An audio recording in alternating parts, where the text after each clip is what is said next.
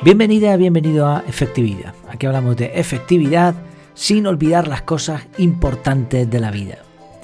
El episodio de hoy se titula La enorme importancia de tener un buffer. No sé si has visto, has observado a personas que parece que nunca paran. Les ves siempre súper activos, logrando cosas, casi parece que sus días tienen más de 24 horas. Pero estas personas, al mismo tiempo, si te fijas, no se privan de ocio o de descanso. Duermen, hacen ejercicio, comen bien. Parece que, lo tienen todo controlado. ¿Dónde está la clave para llevar una vida así, una vida equilibrada, una vida en la que pues, las diferentes áreas estén todas bien atendidas? Obviamente para mí eh, la clave está en el método de productividad, pero también en dominar algunas técnicas. Y hoy vamos a ver precisamente una de esas técnicas que considero importantísima, y es el buffer. ¿Y qué es un buffer? Pues en informática el buffer eh, se suele hacer referencia con eso a los datos. Un ejemplo sencillo, no tanto en programación, pero que sí creo que lo vamos a poder entender todos, son las videollamadas o el streaming. Al fin y al cabo lo que tú ves en la pantalla no es, bueno, incluso este mismo audio, se me está ocurriendo, este mismo audio que estás escuchando ahora, tú lo escuchas fluido. Igual en una videollamada tú la verías más o menos fluida.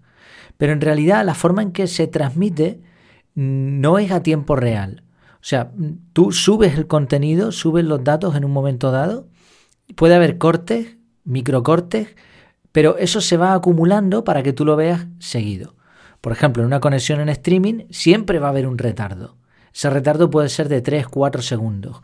Bueno, pues ese tiempo es el buffer que se está llenando. Cuando el buffer está lleno, entonces te, te empieza a transmitir la imagen. Antes de eso, pues no te la transmite. Y de esa manera se asegura que el, flujo de datos sea constante.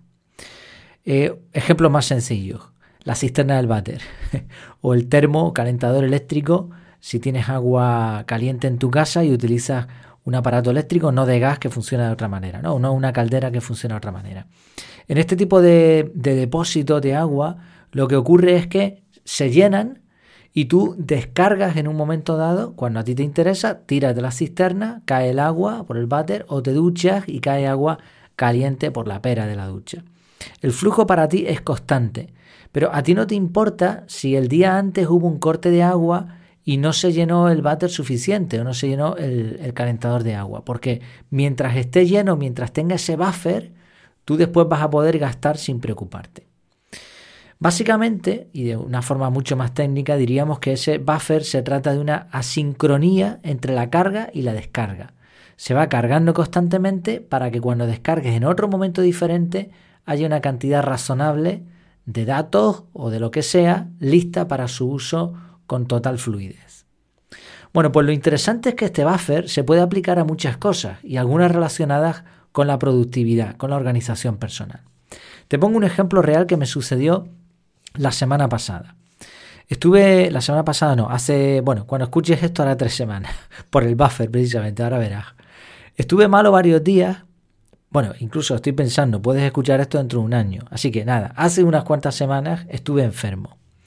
Varios días. No tenía la voz como para grabar, de hecho, no sé por qué motivo, se me ha quedado la voz un tanto tocada. Me imagino que se recuperará. No tenía COVID, bueno, al menos eso era lo que decían las pruebas. Me hice los diferentes tests y salió negativo. Da igual, era como una gripe. Y el caso es que no estaba ni para grabar y además estaba, estaba malo y no tenía ganas de nada, ni de ponerme a escribir, ni, ni de hacer nada. Menos mal que mi cabeza se dio para estudiar y me dediqué a estudiar un montón de cosas, sobre todo el tema de criptomonedas, de inversiones, de bueno, de todo esta, este mundo y, me enfoqué ahí y aprendí lo que no está escrito. Pero no tenía la cabeza para grabar podcast. Entonces, ¿qué pasa? ¿Dejé de grabar? Sí, pero no hubo problema. ¿Por qué? Porque tenía un buffer. Yo tengo un buffer de grabación de cinco episodios. Lo que estoy grabando ahora en este momento se publicará justo dentro de una semana. Siempre tengo, como publico de lunes a viernes, siempre tengo cinco episodios de reserva. A veces un día no puedo, no me apetece, me ha surgido algo, estoy de viaje y no puedo grabar. No pasa nada, porque tengo ese buffer. Al día siguiente o cuando pueda, en vez de grabar un episodio, grabo dos. Y de esa manera el buffer se vuelve a recargar. El usuario, en este caso tú que estás escuchando el podcast, no te vas a enterar nunca de cuando he estado malo, de cuando he estado de vacaciones, de cuando he tenido un día complicado, porque a ti te van a salir los episodios todos los días a las 5.45 de la mañana, que es cuando yo los programo. Bueno, pues esto es un buffer. ¿Cómo lo hago en la parte de la organización personal? Pues como sabes utilizo el método CAR, tengo un bloque de tiempo que ya se me pone solo en el calendario de lunes a viernes a primera hora de la mañana de grabar un episodio. Si yo ya sé que tal día voy a estar fuera, voy a estar de vacaciones o lo que sea, ya muevo esos bloques de tiempo a otros días.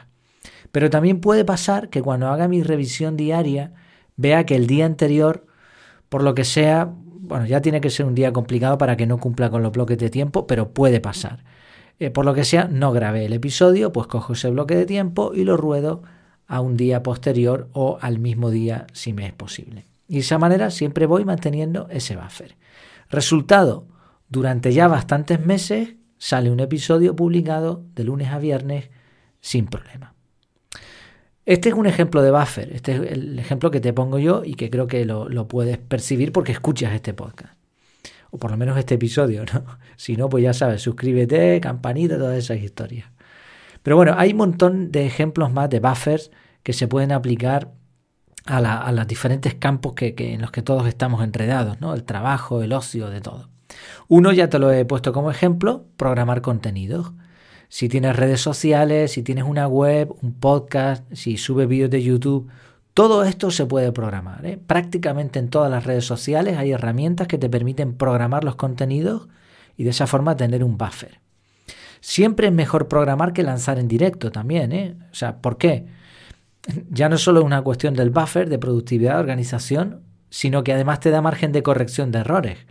Por ejemplo, te das cuenta, oye, esto realmente no debería sacar este tema, este contenido. Alguna vez me ha pasado que he descartado un podcast ya grabado, un episodio.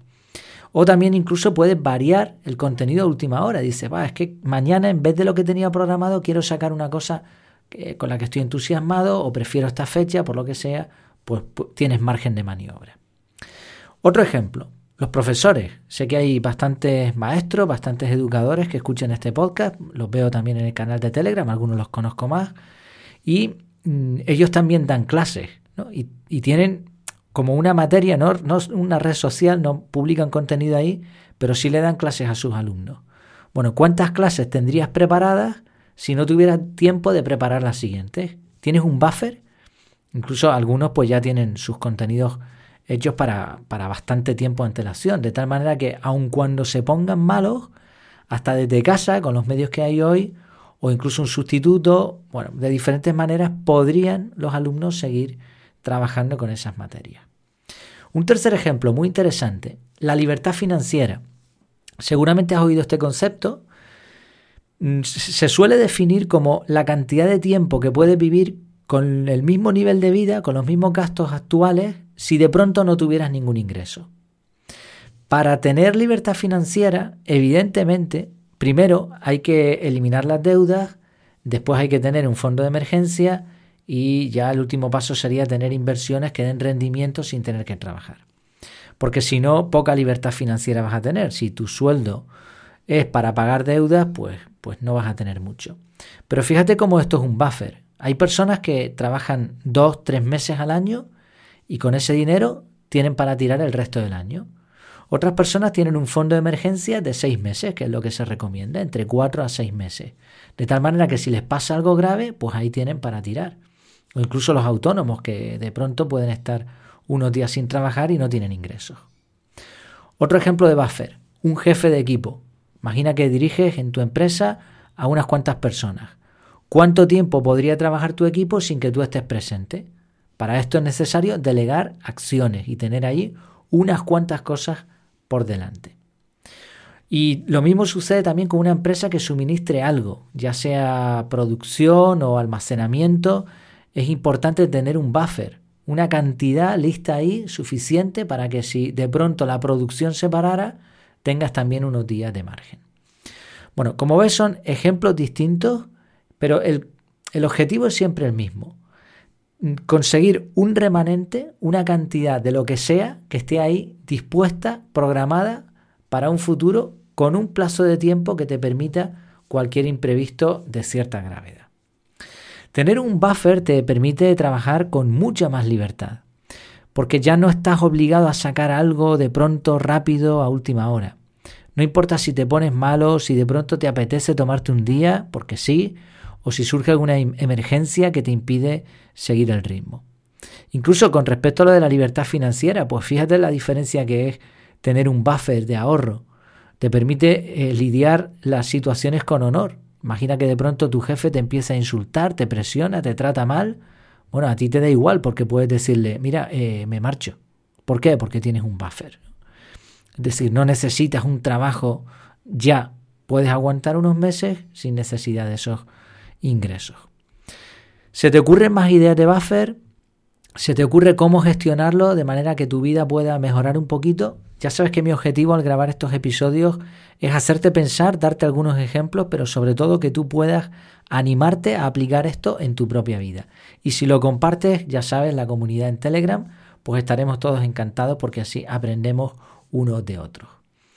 Eh, por cierto, mencioné antes el curso con el método CAR, ya sabes, tienes el descuento en las notas del episodio y además cinco lecciones gratis donde se ponen ejemplos prácticos y donde puedes ver un poco cómo va el curso. Pues muchas gracias por tu tiempo, por tu atención y hasta la próxima.